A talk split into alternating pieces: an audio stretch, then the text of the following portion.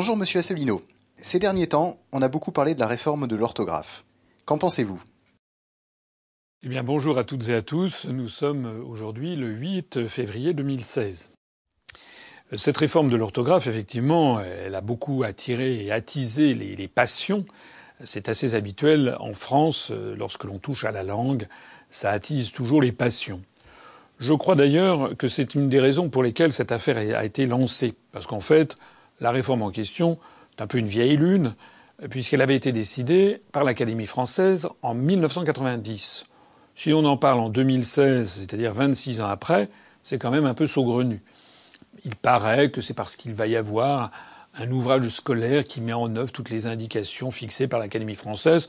Moi, j'ai un peu l'impression que ce sont des journalistes ou des journaux qui ont voulu faire un marronnier, comme on dit, qui ont voulu faire quelque chose qui intéresserait la population. Et puis ça permet en plus de ça, pendant qu'on parle de ça, on ne parle pas du reste.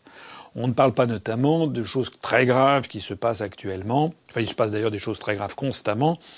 Mais en particulier, je pense à l'état d'urgence, euh, dont la prolongation ad infinitum est un scandale. Scandale qui a été d'ailleurs pointé euh, par l'Amnesty International ou également par Jacques Toubon, le défenseur des droits. Donc pendant que l'on parle de l'orthographe, d'une réforme qui a été décidée il y a 26 ans, eh bien, l'opinion publique ne s'intéresse pas à ça ou ne s'intéresse pas, on y reviendra plus tard peut-être dans cet entretien, à ce qui se passe en Europe et en particulier à ce qui s'est passé en, en Autriche. Alors cette réforme, qu'est-ce qu'il faut en penser? L'Académie française a été créée donc par Richelieu. Euh, c'est euh, donc euh, au XVIIe siècle. Elle a vocation à fixer le bon usage, à rédiger le, dictionnaire et à proposer soit des réformes orthographiques, soit la création de mots nouveaux. Elle est dans son rôle lorsqu'elle propose notamment des mots pour franciser des expressions d'origine étrangère. Euh, l'expérience montre que parfois ça marche bien et que parfois ça marche mal. Il y a des mots qui ont été inventés de toutes pièces et qui marchent bien. Euh, c'est le cas par exemple du mot ordinateur qui a été inventé par l'Académie française pour remplacer le mot anglo-saxon computer. Eh bien, en France, tout le monde parle d'ordinateur. Et, je n'entends pas de français parler de computer. Alors qu'il y a des pays, euh, dans, notamment dans le bassin méditerranéen, on utilise le mot de computer euh, à, la sauce locale. Euh, et puis dans d'autres cas, euh, les inventions marchent moins bien. Par exemple, le marketing remplacé par le marchéage ou par la mercatique, ça, ça, ça a beaucoup moins bien marché. Là, il s'agissait d'une réforme de l'orthographe. Qu'est-ce qu'il faut en penser? Ben, Moi, je suis perplexe. Je pense que dans certains cas, ça peut se justifier qu'on réforme l'orthographe. Si, par exemple, il y a des tournures de style euh, qui ont complètement disparu ou qui sont devenues vraiment très désuètes, ou bien si euh, l'évolution étant ce qu'elle est, il y a des lettres qui tombent euh, ou, des, ou, des, formules qui, qui, apparaissent. Ça me paraît assez normal. C'est la preuve qu'une vie, euh, que la, qu'une langue est, est vivante. Là, en revanche, où c'est très contestable, c'est lorsque ces réformes orthographiques se matinent euh, d'idéologie. Hein, ça a été par exemple le, le, fait d'écrire euh, une auteur avec un E, euh, par exemple, ou, la ministre pour, pour une femme ministre.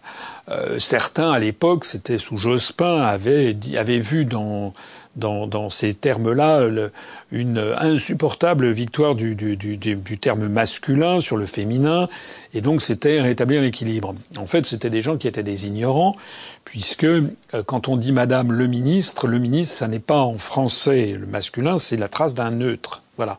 Euh, et d'ailleurs, moi, quand je vois des mères femmes, il y a beaucoup de femmes mères qui préfèrent qu'on les appelle Madame le maire plutôt que Madame la mère. Bref. Euh, en attendant, là, la réforme dont il s'agit, euh, il y a à boire et à manger. Euh, le, les journaux ont fait des raccourcis saisissants, notamment sur l'accent circonflexe. Si j'ai bien compris, on n'y comprend plus rien en fait, parce que semble-t-il que cet accent circonflexe sera supprimé dans certains cas, par exemple dans le mot goût, avoir du goût, parce que c'est vrai que là, l'accent circonflexe, a priori, ne sert à rien. Mais je vais revenir sur cette notion d'utilité.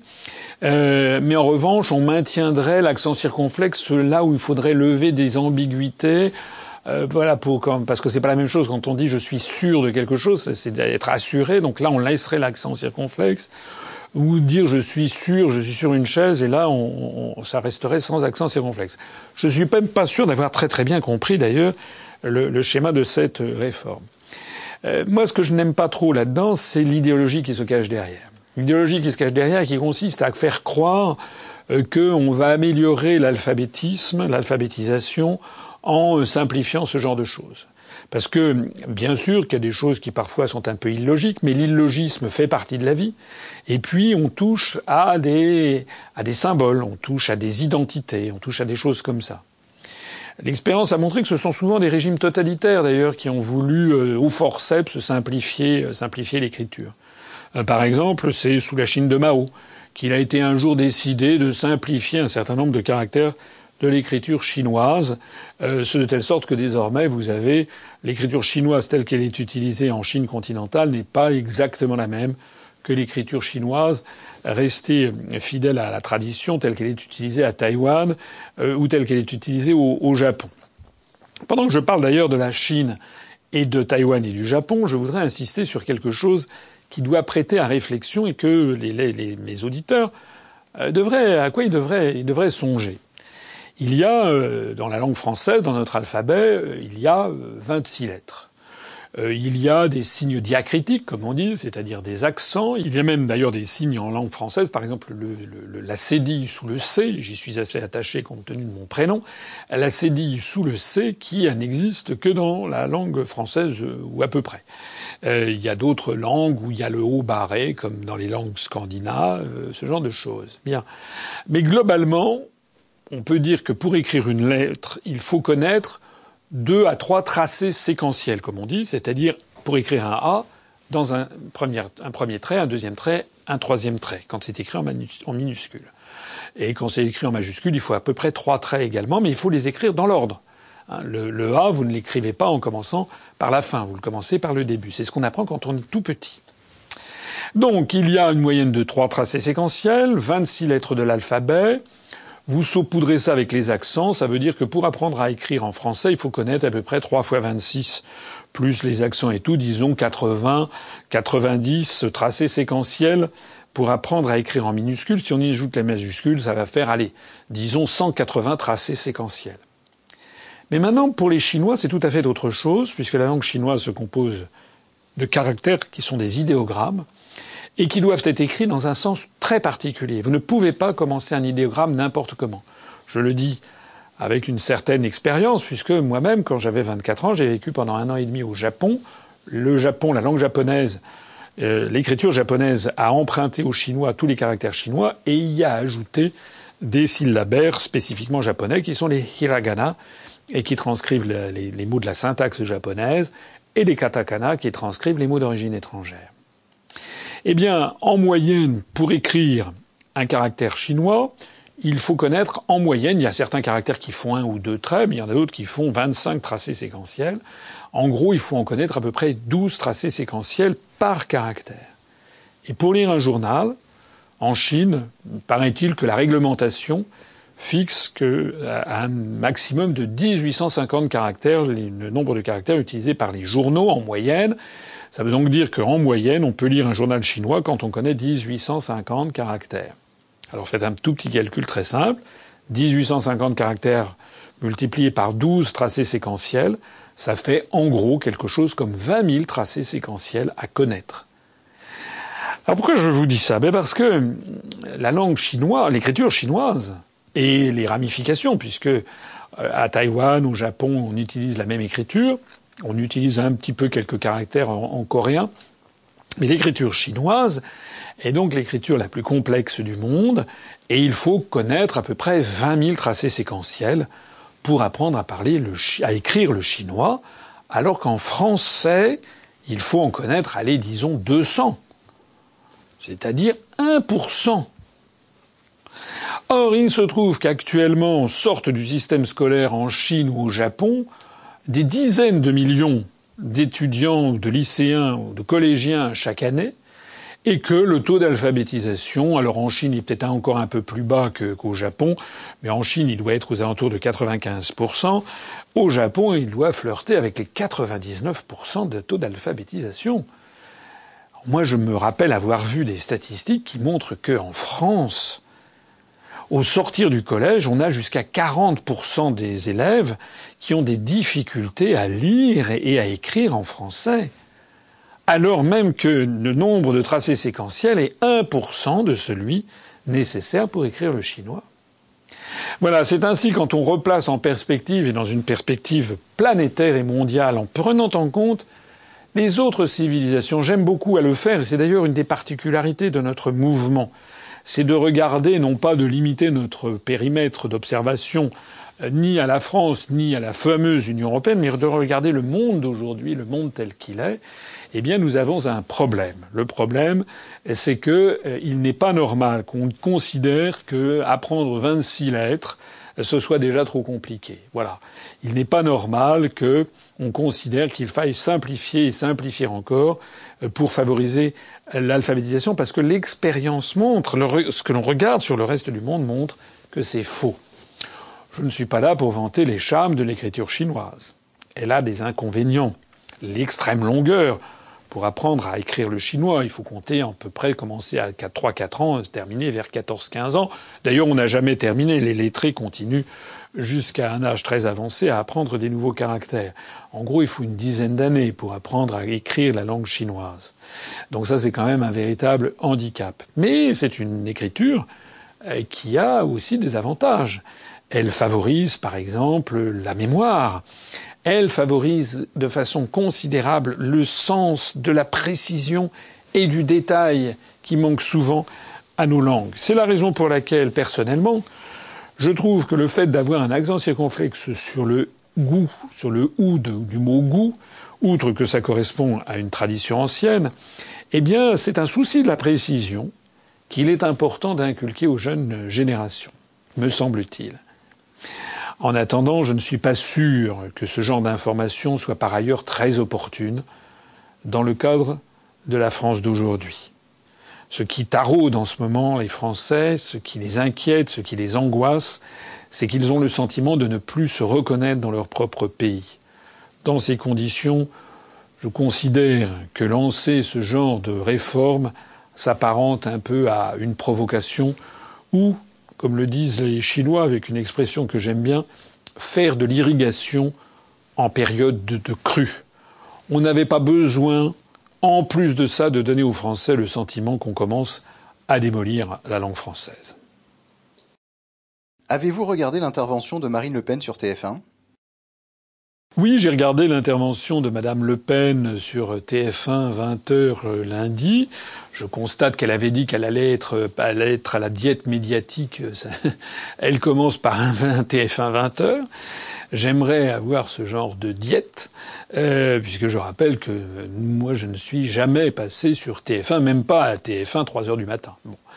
Euh, donc Madame Le Pen est passée sur TF1. Alors je, dois avouer que euh, je dois avouer que je lui je lui suis quand même assez reconnaissant parce qu'il faut reconnaître euh, qu'elle nous a appris quelque chose qui est quand même tout à fait tout à fait significatif et important.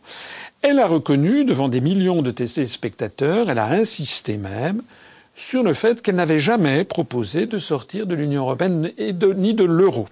Le journaliste, d'ailleurs, un peu éberlué, a reposé la question et elle a protesté de sa bonne foi. En d'autres termes, Madame Le Pen, finalement, vient d'avaliser ce que l'UPR dit depuis maintenant des années, à savoir que le Front National n'a jamais proposé de sortir de l'Union européenne ni de l'euro. Si vous êtes candidate, euh, et donc par hypothèse, c'est une hypothèse, euh, élue et présidente de la République, que feriez-vous concernant l'euro? Jusqu'à il y a peu, vous disiez le préambule à toute action efficace, c'est de sortir immédiatement la France de l'euro. Vous avez changé d'avis en disant que vous feriez, vous organiseriez un référendum au bout de quelques mois. Où en êtes-vous? Allons-nous, si vous êtes président de la République, sortir in petto de l'euro? Il n'a jamais été question de cela, monsieur. Jamais. Ah, il y a Jamais. Il, y a, il y a plus de quatre ans, et c'était dans mon projet présidentiel d'ailleurs, que j'ai indiqué de la manière la plus claire qui soit que j'entrerai en négociation avec l'Union européenne. Voilà, c'est aussi simple que ça. Elle l'a dit. Euh, voilà, c'est donc du coup, ben, on va terminer notre notre jeu concours. Vous savez que j'avais proposé un, jeu concours euh, qui consistait à envoyer une caisse de six bouteilles de champagne à quiconque trouverait une, profession de foi de Madame Le Pen euh, ou une déclaration euh, écrite qui proposait la sortie de l'Union européenne et de l'euro. Madame Le Pen nous a, nous a expliqué que ça n'était pas le cas. Alors, par ailleurs, elle a livré un numéro que j'ai trouvé assez, assez marrant. Enfin, on voit bien qu'il y avait derrière des conseillers en communication qui lui avaient tout, tout soufflé. Elle s'est livrée un numéro d'une série de mensonges les uns après les autres, sous couvert de dire la vérité. Ça, c'était quand même assez extraordinaire. C'est qu'elle s'est présentée comme étant la candidate de la vérité, de la courageuse, celle qui osait dire les choses, etc., etc. Et qu'est-ce qu'elle a proposé au définitif? Elle a proposé tout simplement une autre Europe. Elle a proposé de renégocier les traités. Elle s'est d'ailleurs prévalue de l'exemple britannique ce qui est quand même assez, assez fort de café, puisque au cas où elle ne le serait pas, euh, le Royaume-Uni n'est ni dans l'espace Schengen, ni dans l'euro. Et par ailleurs, les Britanniques ne veulent à aucun prix sortir de l'OTAN. Que j'entrerai en négociation avec l'Union européenne. Tiens, c'est exactement ce qu'est en train de faire la Grande-Bretagne, hein, je vous signale, euh, qui euh, d'ailleurs organise un référendum pour ou mmh. contre la sortie euh, de l'Union européenne. Donc l'idée, c'est la négociation, la négociation sur quatre sujets essentiels la souveraineté économique, dont la souveraineté bancaire, la souveraineté territoriale, c'est Schengen, c'est la souveraineté législative. Est-ce que les lois votées par les Français, parce qu'ils le veulent, sont supérieures en autorité aux directives européennes euh, et, euh, et, enfin euh, la souveraineté monétaire. Donc en réalité, elle s'est prévalue de, des renégociations britanniques, mais qui se déroulent dans un cadre tout à fait différent de ce qu'est le cadre français. Monsieur Cameron n'a pas demandé de réforme de l'euro, de la gestion de l'euro, puisqu'il ne fait pas partie, le Royaume-Uni ne fait pas partie de, de l'euro. Il n'a pas non plus demandé extraordinairement de réformes de Schengen, puisque le Royaume-Uni ne fait pas partie de Schengen. Il a simplement demandé des réformes sur la libre circulation au sein des pays de l'Union euh, européenne. Je signale d'ailleurs à Mme Le Pen, qui ne le sait pas forcément, c'est que les maigres réformes de l'Union européenne que M. Cameron a obtenues sont en fait assez limitées. Elles sont même assez ridicules, de telle sorte d'ailleurs euh, que l'opposition britannique ne cesse d'enfler à la participation de de du Royaume-Uni à l'Union européenne, un dernier sondage a montré que les partisans de la sortie de l'Union européenne ont encore grimpé. Et pour s'en tenir aux seules personnes qui ont exprimé un avis, encore environ une vingtaine de pourcents de, de Britanniques qui n'ont pas formulé d'avis lors du dernier sondage, mais pour s'en tenir à ceux qui ont formulé un avis, les partisans du Brexit, comme on dit, c'est-à-dire de la sortie euh, de la Grande-Bretagne, seraient désormais 56% mais ce que Mme Le Pen a fait, c'est un enfumage extraordinaire, puisqu'elle a dit renégocier, mais renégocier quoi donc? Qu'est-ce qu'elle veut renégocier, Madame Le Pen, si ce n'est bon qu'un meilleur contrôle aux frontières, euh, si ce n'est que je ne sais pas d'ailleurs, personne ne le sait. Elle a dit courage, euh, voilà, je suis courageux, je dis la vérité. Les autres proposent des choses qui ne sont pas applicables, mais qu'est-ce qu'elle propose elle? Je rappelle que toute réforme des traités européens doit être avalisée à l'unanimité. Voilà. C'est-à-dire qu'elle aura toujours le refus, par exemple, elle a parlé à un moment des banques, euh, voilà, qui elle voulait s'attaquer aux banques, mais euh, il est bien évident que jamais euh, le, Royaume-Uni, s'il reste dans l'Union européenne, mais en, tout cas les Pays-Bas, le Luxembourg ou l'Allemagne n'accepteront une réforme des banques qui irait dans le sens de ce que souhaite Madame, Madame Le Pen. Donc en réalité, elle propose une fausse sortie. Alors, j'ai entendu sur euh, Radio Courtoisie un débat où il y avait plusieurs personnes, avec Monsieur de Lesquin, Monsieur Le Gallou, etc. Et tout ce monde disait que finalement c'était beaucoup plus intelligent, en gros, que, que, que nous, que l'UPR, puisqu'en fait c'est avancé masqué, c'est parce qu'en fait on va y arriver, parce que ça fait trop peur aux gens de dire qu'on va sortir de l'eau, donc on va sortir mais sans leur dire, etc. Tout ça, c'est vraiment prendre les gens pour des imbéciles pour deux choses. La première, c'est qu'un parti politique, ça ne consiste pas à être nécessairement de l'avis dominant. Pourquoi? Parce que l'avis dominant, il est actuellement formaté par les grands médias. Une des grandes différences, par exemple, une des nombreuses différences entre l'UPR et le Front National, c'est que l'UPR, contre vents et marées, explique aux Français pourquoi il est si important de sortir de l'euro. On leur explique qu'il ne faut pas qu'ils aient peur, que les peurs qu'ils ont, qu'ils éprouvent, ce sont tous les grands médias du système qui les leur mettent dans la tête. Mais donc, on leur explique et on les prend comme pour des gens intelligents, on leur donne le maximum d'informations sur le sujet. Alors que le Front National, finalement, bah, ma foi, euh, bah, se contente de dire bah oui, bah, la majorité des Français a peur de l'euro, donc va rester dans l'euro. J'ai d'ailleurs vu que mademoiselle Marion Maréchal Le Pen, dans le journal Le Point, il y a quelques jours, a dit que la sortie de l'euro n'était plus du tout d'actualité, que c'était reporté au calende. Voilà, elle s'est d'ailleurs euh, si j'ai bien compris, euh, fâché avec euh, avec Monsieur Monsieur Philippot ou autre. voilà. Donc ça veut dire que sur ce sujet aussi capital, qui est celui de la souveraineté monétaire, comme l'a dit Madame Le Pen, d'ailleurs elle l'avait oublié, il a fallu qu'elle lise le papier qu'elle avait sous le nez. Sur ce sujet aussi capital que la souveraineté monétaire, Madame Le Pen a dit on va reprendre notre souveraineté monétaire, mais ça c'est ce qu'elle a dit, mais elle n'a pas dit comment elle allait le faire, puisqu'au contraire, elle n'entend pas sortir de l'euro, ni sortir de l'Union européenne. Elle a tout simplement proposé une autre Europe, euh, j'allais dire, comme tout le monde. En quoi d'ailleurs ça prouve qu'elle est d'une grande incompétence, comme d'ailleurs les gens qui sont autour d'elle. On voit d'ailleurs qu'elle vient d'avoir recours un nouveau venu, un monsieur, paraît-il, qui vient de chez L'Oréal, où il était à la direction du marketing. Alors on l'a vu là sur TF1, il a parlé marketing ou marchéage ou mercatique comme je disais tout à l'heure. Il a parlé marketing, il a dit que voilà, euh, il fallait maintenant que Madame Le Pen soit vendue comme un produit. Marine est en quelque sorte en train de faire une étude de marché. Et à cette étude de marché, il faudra apporter des bonnes solutions de manière à ce que nous ayons le produit euh, parfaitement adapté aux attentes du consommateur. Alors de fait, effectivement, c'est ce qui s'est passé. Vous avez vu son discours, elle avait bien appris, donc il y en a eu pour tout le monde. Elle a dit le mot écologie, elle a prononcé le mot écologie, elle a rien dit d'autre. Hein. Mais c'est très facile de faire ça. Hein. Moi aussi, je pourrais dire, voilà, l'UPR, ce souci de l'écologie, des retraites, euh, et puis également du bien-être, et puis évidemment, il faut absolument améliorer l'éducation, et puis n'oublions pas également les personnes âgées et les handicapés. Voilà, ça c'est typiquement ce que font les techniques de marketing, donc tout le monde entend et puis dit ah ben derrière il a pensé à moi. Mais ça, c'est exactement ce que nous nous ne voulons pas faire, parce que ça, ça s'appelle prendre des gens pour des imbéciles. Nous, nous prenons les Français qui n'en peuvent plus d'être manipulés. Nous, on les prend pour des gens sérieux, des gens qui peuvent comprendre. Voilà. Moi, je ne suis pas là pour vous manipuler et pour lancer un mot comme ça, comme on lance un os à ronger. Je suis là pour vous expliquer que Mme Le Pen a menti effrontément. Elle a recours à un homme de marketing. Je me demande d'ailleurs ce que M. Jeanlin, je ne sais pas comment, qui vient de L'Oréal, comme maintenant secrétaire général, je suppose que ça ne doit pas faire trop plaisir aux personnes qui étaient en place. J'aimerais savoir ce que M. Philippot pense de l'arrivée comme, de, ce, de ce monsieur marketing de L'Oréal. Tout ça n'est pas sérieux. La seule vraie chose qu'il faut garder à l'esprit, c'est que Mme Le Pen a confirmé qu'il était hors de question de sortir de l'Union européenne et de l'euro, mais simplement de le réformer, donc bref d'y rester. Voilà. Elle a donc confirmé les analyses de l'UPR, et puis accessoirement, en disant, en laissant entendre qu'elle allait réformer l'euro, euh, elle ne savait pas de quoi elle parlait. Elle ne sait d'ailleurs pas de quoi elle parle, ni elle ni son entourage, parce qu'en fait, la situation de l'euro est de nouveau secrètement en train de s'aggraver. Et en quoi la situation s'aggrave-t-elle? Ah, ah Eh bien, la situation s'aggrave. Personne n'en parle.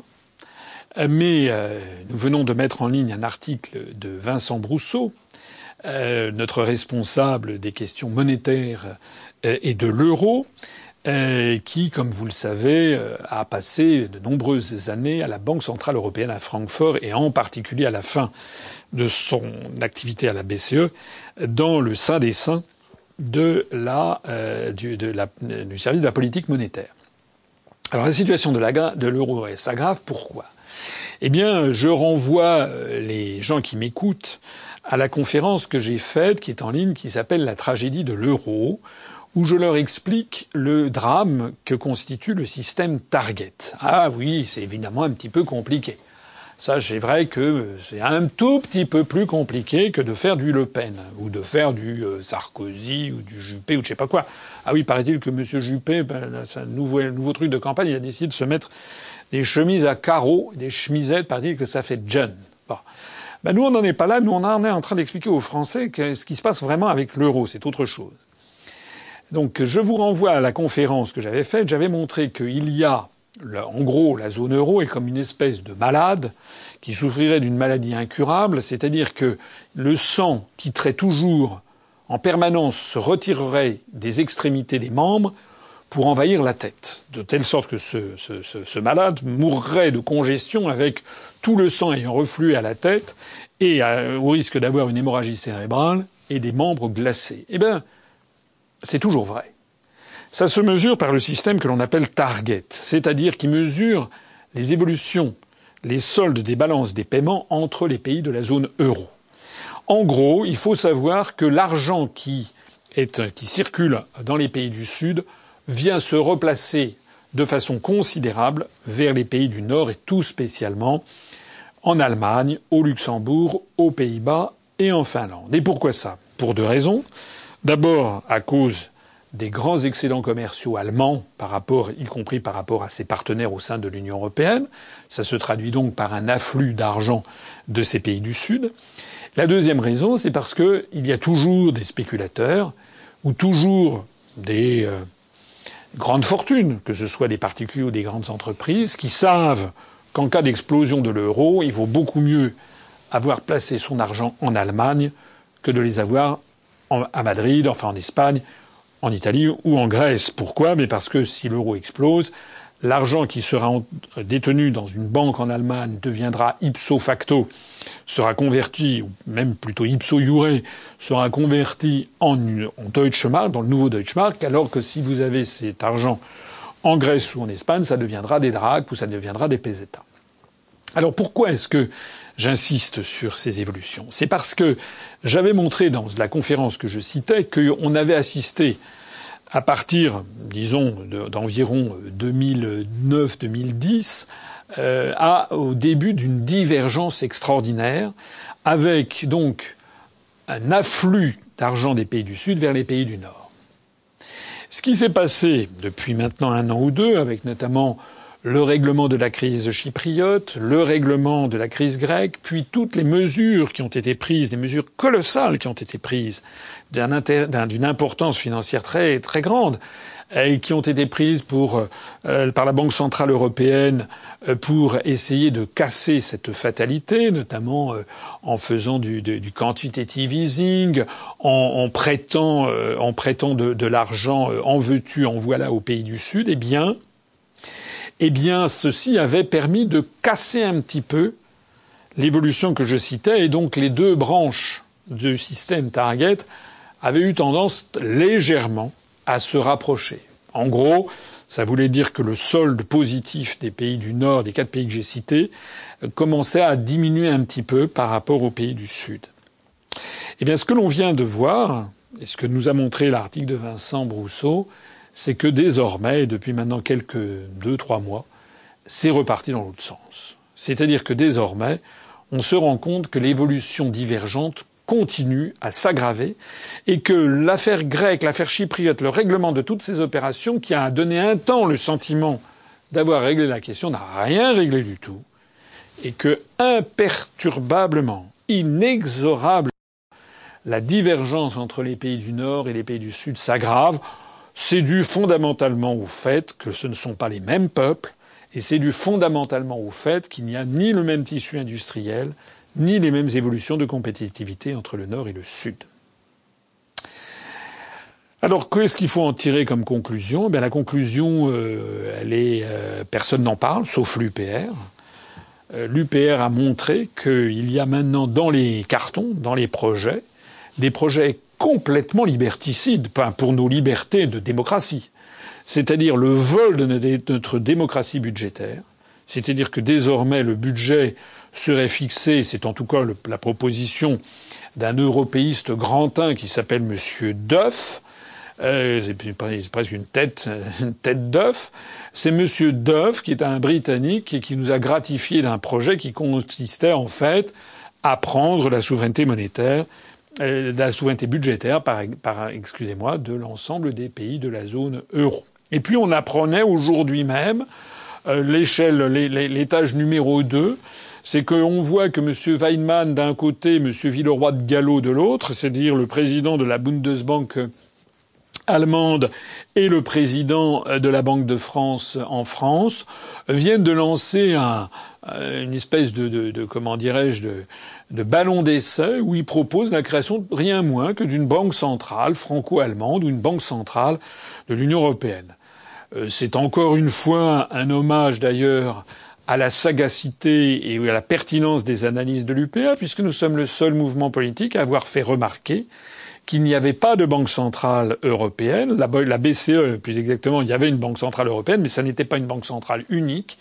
Et nous avons dit, et j'ai répété depuis des années, qu'il y avait eu le maintien de la Banque de France et le maintien de la Bundesbank. Alors il faut bien comprendre, et je sais que c'est un peu technique, mais il faut bien comprendre que les évolutions actuellement en cours montrent premièrement que l'euro décidément n'est pas viable, Deuxièmement, que les élites européistes ne veulent pas l'admettre. Troisièmement, que comme ils ne veulent pas l'admettre, ils poussent, ils, veulent forcer le destin en supprimant éventuellement à terme la Banque de France, la Bundesbank, en supprimant à terme notre démocratie avec ce qui est la base même de la démocratie, c'est-à-dire le vote du budget. Nous avons des élites qui sont en train de perdre la tête et qui sont en train de foncer dans le mur. Quelle est l'actualité européenne? Ben, L'actualité européenne, elle est, elle, est, elle est profuse. Il y a beaucoup de choses, comme d'habitude. Je citerai euh, trois, trois, trois sujets peut-être. Premièrement, le sujet autrichien. J'ai publié sur la page Facebook, j'y renvoie les lecteurs, euh, j'ai publié sur la page Facebook un lien qui mène vers une vidéo qui a été réalisée par une un site internet et qui est proche de ce mouvement d'opinion qui s'est développé en Autriche et qui réclame, on peut parler à l'imparfait maintenant, un référendum pour la sortie de l'Autriche de l'Union européenne. C'était une initiative citoyenne, dégagée de tout parti politique d'ailleurs, et qui avait été lancée à l'autrichienne par le bouche à oreille, et, puis par sur les marchés, les gens faisaient signer une pétition, euh, parce qu'en Autriche, si on dépasse, je crois, 200 000 citoyens, eh, eh bien, une pétition qui dépasse 200 000 signatures les signatures devant être dûment enregistrées dans la mairie de l'endroit où l'on habite pour éviter la triche. Et, eh bien, si une pétition reçoit 200 000 signatures, il y a obligation au Parlement de Vienne d'examiner le projet de référendum. Alors ça distingue ça l'Autriche de la Suisse, puisqu'en Suisse, euh, lorsque euh, une pétition dépasse un certain seuil, que je crois est inférieur, qui est, je crois, de 100 000 citoyens, à ce moment-là, le déclenchement du référendum est obligatoire. En Autriche, le seuil est un peu au-dessus et le déclenchement n'est pas obligatoire. Le déclenchement est sujet et soumis à l'approbation du, Parlement. En France, c'est encore pire, puisqu'en France, il n'y a, rien du tout. En gros. Donc, euh, mais évidemment, en Autriche, eh bien, se soumet le référendum à l'approbation des, grands partis politiques et de leurs députés. Alors euh, j'ai signalé ça à nos, adhérents, nos sympathisants, parce que euh, cette euh, pétition avait obtenu plus de 264 000, je crois, signatures, c'est-à-dire très largement supérieur à ce qui était nécessaire, pour obtenir qu'un référendum soit organisé en Autriche sur la sortie de l'Union européenne. C'est un mouvement citoyen qui présente beaucoup d'analogies avec l'UPR, puisque d'ailleurs les analyses qu'ils font vont tout à fait dans le même sens que les nôtres. Ils dénoncent la fin de la démocratie, la fin de la souveraineté, la mainmise complète des États-Unis d'Amérique sur le processus de construction européenne. Je signale à Monsieur Rudi Reichstadt et à Mademoiselle Guyet de nous faire donc un, un, topo pour se scandaliser du complotisme des 260 000 citoyens autrichiens. Euh, et donc euh, nous avions euh, ici un mouvement, un mouvement citoyen. Ça faisait quand même plus de 4,1% de la population des électeurs autrichiens qui s'étaient qui s'étaient manifestés. alors ce que l'on a vu, eh bien, c'est que tout simplement les, les députés ont rejeté les députés de l'équivalent local des Républicains et du PS, hein, la droite et la gauche européistes, et qui sont évidemment là comme ailleurs majoritaires, eh bien ils ont rejeté, ils ont rejeté le, le référendum. Le, voilà, ils ont dit que non. Voilà, il y a eu à peu près aucune explication. Et ce qui est assez extraordinaire, c'est quand on voit cette vidéo de voir à quel point les les parlementaires n'ont même pas fait semblant de s'intéresser.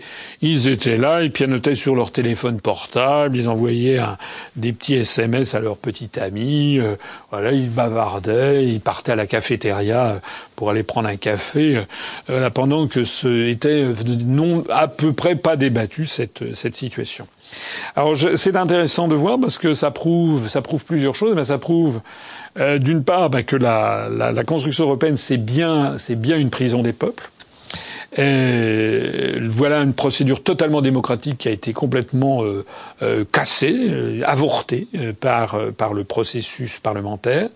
deuxièmement, ce qui est intéressant, c'est que lorsque vous verrez cette vidéo, on y apprend eh bien, que les partisans de l'initiative citoyenne ont eu les plus grandes difficultés du monde à faire connaître leur, leur pétition. Il n'en a jamais été question dans aucun des grands médias.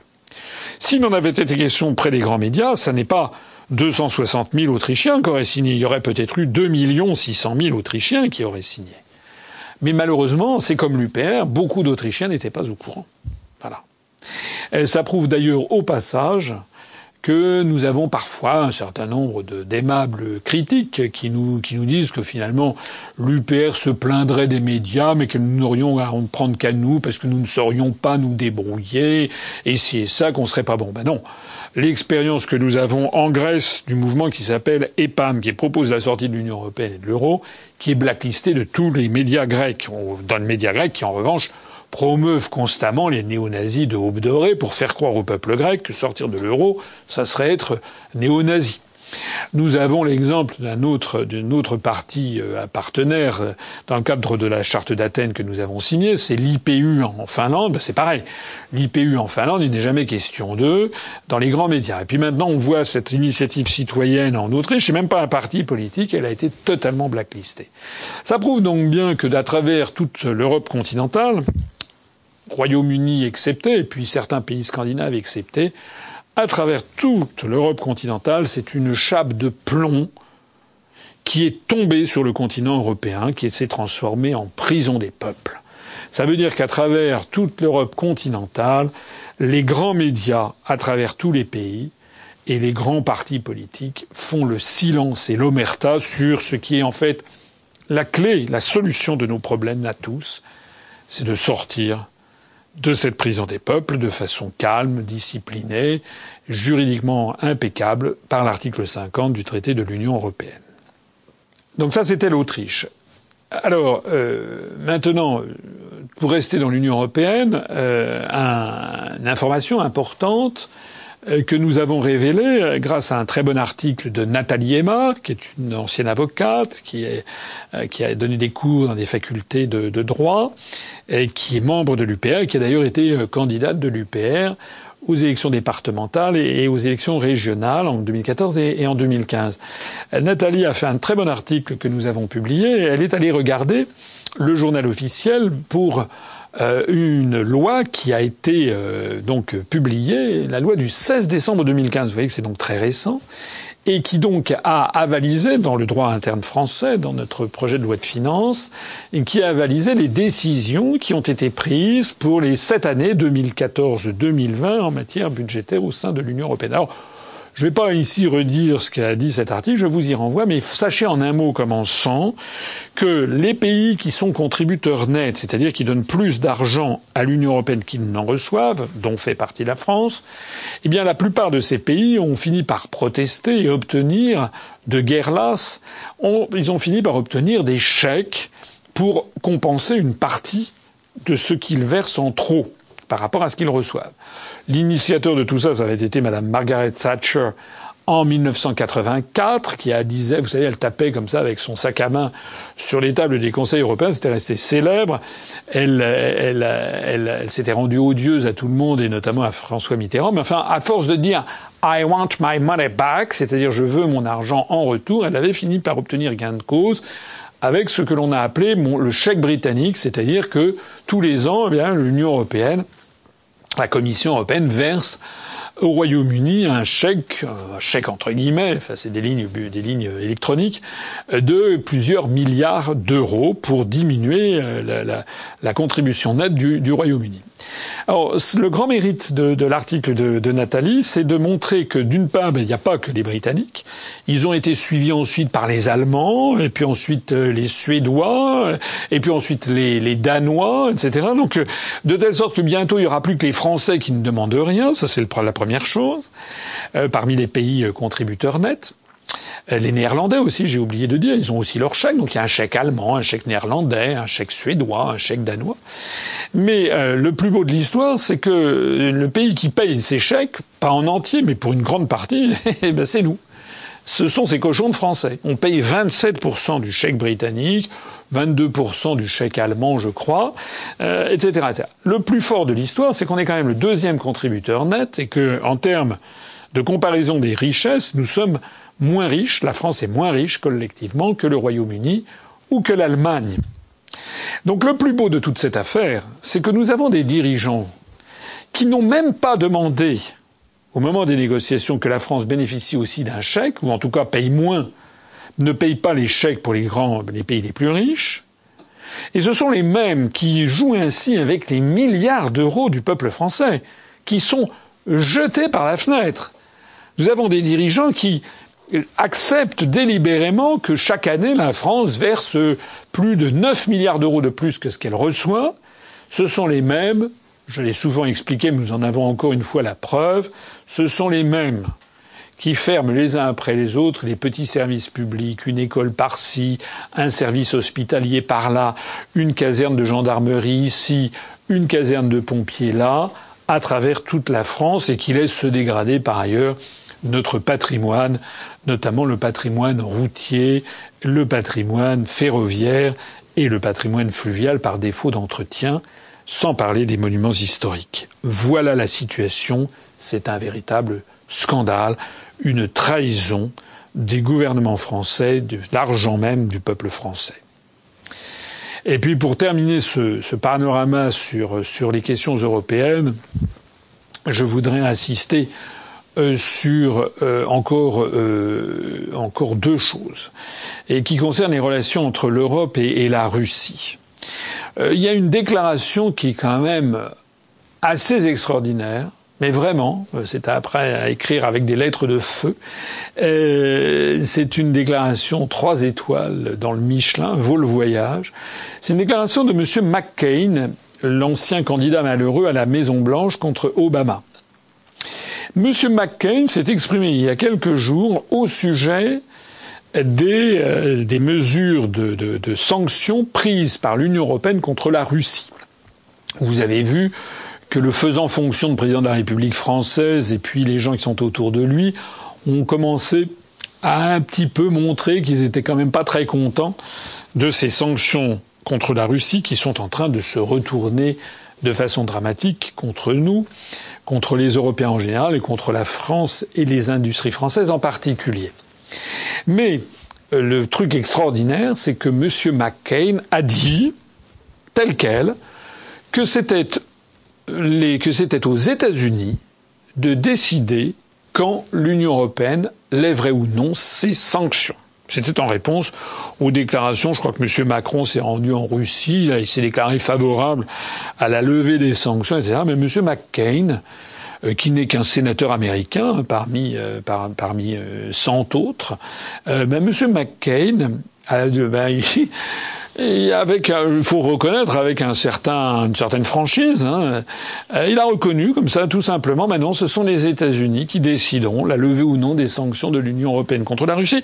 Et comme seule explication, il a dit oui, c'est ça, c'est ce qu'on appelle le leadership américain. Voilà. Cette information, elle a le mérite de, de, de la clarté, du cynisme le plus absolu. Je l'envoie avec un petit cadeau également, une petite faveur. Je l'envoie à M. Rudi Reichstadt et à Mme Guyet ainsi qu'à Léa Salamé, tous ces gens qui me traitent de conspirationniste et de complotiste. Nous avons encore une fois la énième preuve qu'en réalité, les États-Unis sont, sont derrière. Puis il y en a une N plus unième preuve. La N plus unième preuve, c'est euh, le vote qu'il y a eu au Parlement européen il y a quelques jours euh, pour euh, s'indigner, protester contre la situation des droits de l'homme en Crimée. C'était au sujet de l'Ukraine. Je croyais benoîtement que peut-être ils allaient dire un mot sur ce qui se passe en Ukraine, qui d'ailleurs a fait l'objet d'une émission de télévision, d'un reportage de M. Moreira qui a été diffusé sur Canal+, qui a fait un peu sensation, euh, puisque pour la première fois sur une télévision française, c'était pas la plus grande, c'était Canal+, pour la première fois sur une télévision française, on avait quand même un semblant, enfin quelque chose qui se rapprochait un peu plus de la réalité que ce que l'on nous avait servi auparavant. D'un seul coup, les Français pouvaient découvrir sur une grande chaîne de télévision, eh bien qu'en Ukraine, le gouvernement ukrainien, issu de la révolution de Maïdan, en fait, avait été euh, largement poussé sur les fonds baptismaux par euh, euh, par par les Américains.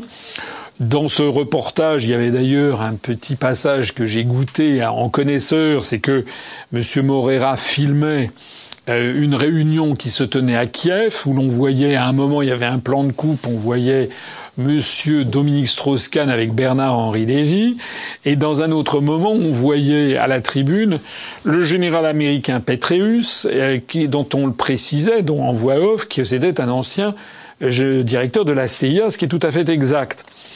Mais il y a eu un plan de coupe qui a juste suivi, que j'ai goûté donc avec un plaisir de gourmet, puisque l'on y voyait le général Petraeus euh, se lever de la, tribune et rencontrer quelqu'un que le monsieur Morera n'a pas nommé devant le public de Canal+, mais que tout le monde peut reconnaître, puisqu'il s'agit euh, tout simplement de José Manuel Barroso, l'ancien président de la Commission européenne, qui était là, et on voit Monsieur Petrius, le directeur de la CIA, qui tombe quasiment dans les bras de José Manuel Barroso, lequel lui met la papate sur l'épaule, ils se connaissent, enfin bref.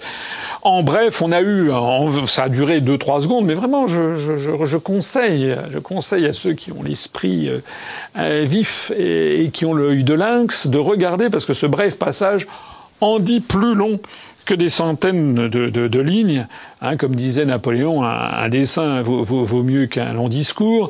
Euh, vous verrez dans ce regard, dans cette connivence entre l'ancien président de la Commission européenne, José Manuel Barroso, et le général Petraeus, le directeur de la CIA, ben, la confirmation de ce que je disais dans ma conférence sur qui gouverne la France, c'est-à-dire le fait que M. Barroso, en fait, a été, sa carrière a été très largement promue euh, par la, les, services de renseignement euh, américains. Euh, voilà, aussi simplement que, que, que, que, ça. alors, pour terminer cette histoire, eh bien, il y a donc eu un vote là il y a quelques jours du Parlement européen qui s'est ému. Alors non pas de la situation des néo-nazis euh, en, Ukraine, non pas des alliances avec des néo-nazis, avec Pravi Sector, qui est un mouvement, mais carrément néo-nazi. Enfin, on ne peut pas faire plus néo-nazi que Pravi Sector, avec des portraits d'Adolf Hitler, des saluts hitlériens euh, comme ça, comme s'il en pleuvait.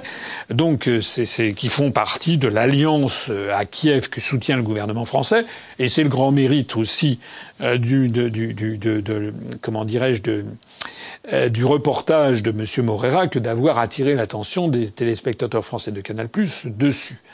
Euh, eh bien non, c'est pas de ça parler le Parlement européen et le Parlement européen s'est ému de la situation des droits de l'homme en Crimée, notamment de la minorité tatare. Alors quand j'ai vu ça, je dois avouer que j'ai quand même été assez scandalisé.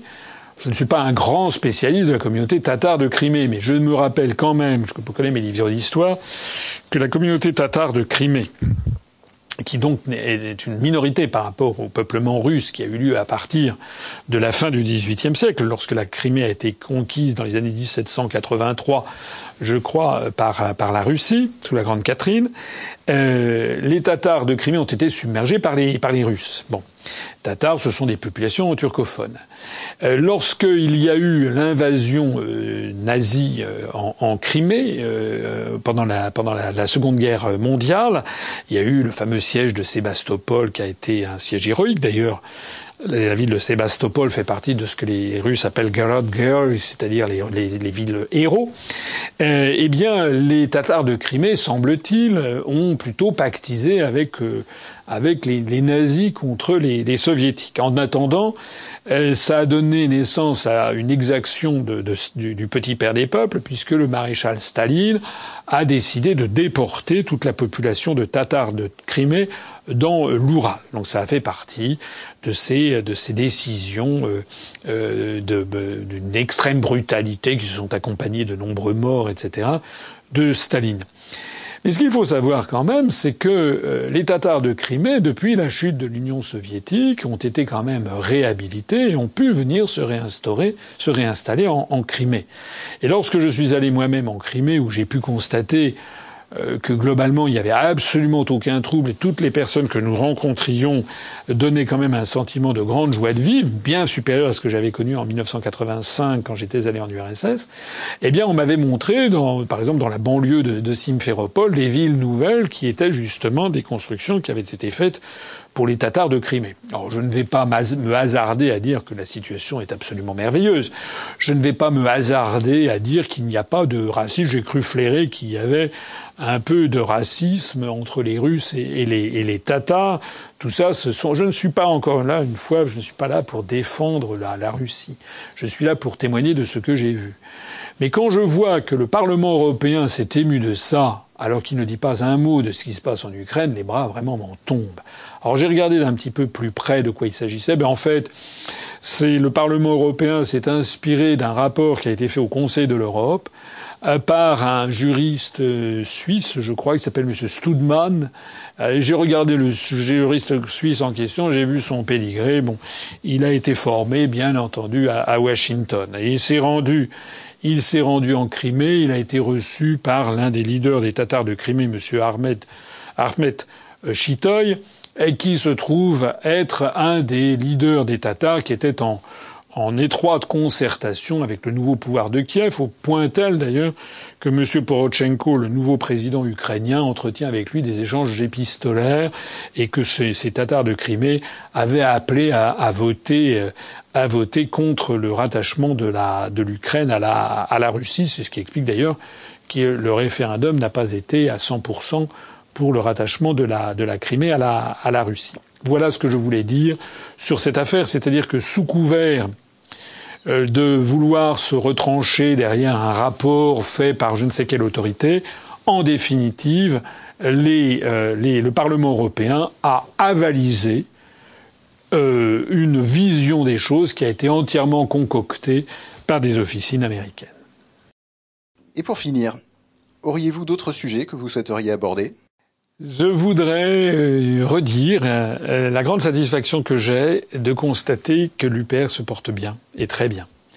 On a eu à la fin du mois de janvier une petite, un petit fléchissement euh, assez normal, à vrai dire, du rythme des adhésions, euh, puisqu'on avait eu une très très fort, un, très, un rythme très élevé des adhésions tout au long de l'automne, qui avait culminé juste avant le premier tour des élections régionales. Et puis ensuite, je l'avais dit, on avait, on avait baissé, mais on avait retrouvé, on n'avait pas retrouvé le niveau d'avant.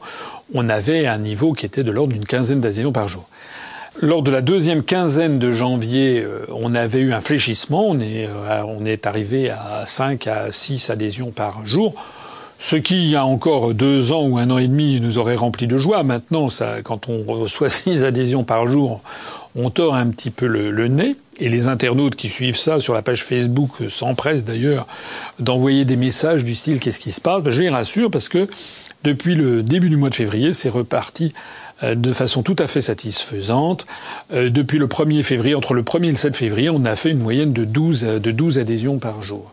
Euh, j'en profite pour lancer encore et encore un appel à tous ceux qui m'écoutent pour nous rallier au plus vite, au plus vite. Hein. Maintenant, ceux qui hésitaient encore vont pu constater que le Front National, ça y est, c'est définitif, c'est officiel. Madame Le Pen a dit jamais elle n'avait proposé de sortir de l'Union européenne et de l'euro. Nous sommes donc bien le seul mouvement politique français qui se présente aux élections. Il y a quelques groupuscules qui ne sont pas capables de se présenter aux élections. Mais nous sommes le seul mouvement politique français, qui plus est, qui a dépassé les 10 400 adhérents, et qui proposons de sortir de l'Union européenne, de l'euro et de l'OTAN. Ne l'oubliez pas. Donc il faut nous rallier. Et ce que je voudrais dire aussi, c'est que je regarde systématiquement toutes les personnes qui, adhèrent, enfin je vois les fiches qui arrivent, Et j'ai quand même une grande satisfaction aussi de constater que nous avons vraiment des gens de, encore une fois, c'est comme d'habitude de tous les horizons, mais de plus en plus, on voit aussi des responsables maintenant, euh, euh, des responsables de services publics, euh, des cadres supérieurs d'entreprises, d'entreprises privées, d'entreprises publiques, des, des gens qui n'hésitent plus, même quand ils rédigent leur leur, leur, leur fiche d'adhésion, à entrer dans le détail, à nous dire dans quelle entreprise ils font, et ils sont, et également j'assiste avec un immense plaisir au fait que de plus en plus de gens veulent travailler pour l'UPR et se mobiliser. Euh, J'en profite pour moi, pour ce qui me concerne, ça me laisse un tout petit peu plus de temps libre. J'espère que je vais pouvoir avoir un petit peu de temps libre pour euh, rédiger ce fameux ouvrage, ce fameux livre que l'on me demande à corps et à cri. Euh, mais ceux qui suivent notre page Facebook ont pu constater que depuis quelque temps, j'essaye autant que faire se peut de donner la parole, de laisser s'exprimer un certain nombre de nos euh, cadres, de nos adhérents euh, qui euh, écrivent un, article. Voilà. Alors tous les articles ne passent pas, je les sélectionne, je sélectionne les, les meilleurs, mais j'ai à cœur de le montrer parce que c'est important. C'est important parce que quand j'ai créé l'UPR, tout le monde a rigolé. Enfin, tout le monde, c'est un grand mot mon entourage a rigolé ou m'a traité d'hurluberlu. Et puis après, quand l'UPR a commencé à grimper un petit peu, il y avait des gens qui me disaient avec mépris que c'était un blog, c'était le blog d'Aslino. Et puis après ça, dans les années 2010, on est un petit groupuscule. Et puis après, dans les années 2012-2013, on a considéré que c'était une secte avec un gourou. J'en ai parlé dans une interview sur News 360X à laquelle je vous renvoie où j'ai fait une analyse de ce qu'était un, un, gourou. Et, et, puis maintenant, ben maintenant, maintenant, euh, on a dépassé les, les 10 000 adhérents, on a tangenté les 1% au niveau national aux élections régionales, ça fait quand même 190 000 électeurs. 190 000 électeurs, personnes dans une secte, ça fait quand même beaucoup.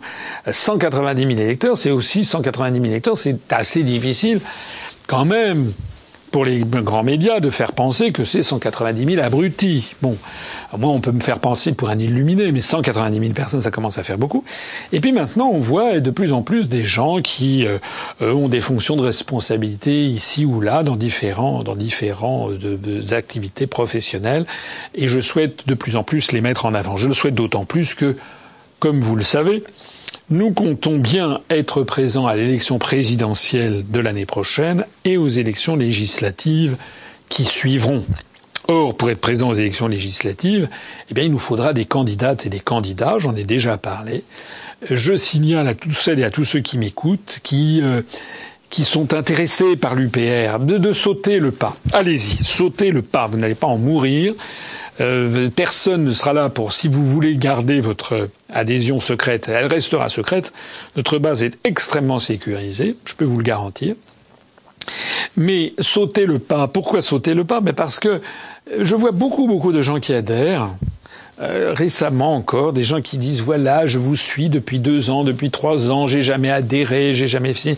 Mais là, je me dis que quand même, eh ben voilà, ils ont sauté le pas. C'est justement parce que de plus en plus de gens sautent le pas que d'un seul coup, ils entrent dans la grande famille UPR, euh, qui nous permettent d'incrémenter notre compteur, qui est extrêmement suivi, qu'ils donnent envie à d'autres de nous rejoindre, que tout ceci euh, développe, euh, procure à notre mouvement un, un, grand, un grand dynamisme et nous permet d'espérer que l'année 2016 sera très probablement l'année où nous aurons fait le plus d'adhésions. En tout cas, c'est quand même très bien parti parce que faire 12 adhésions pendant la première semaine de février, c'est du jamais vu dans l'histoire de, l'UPR.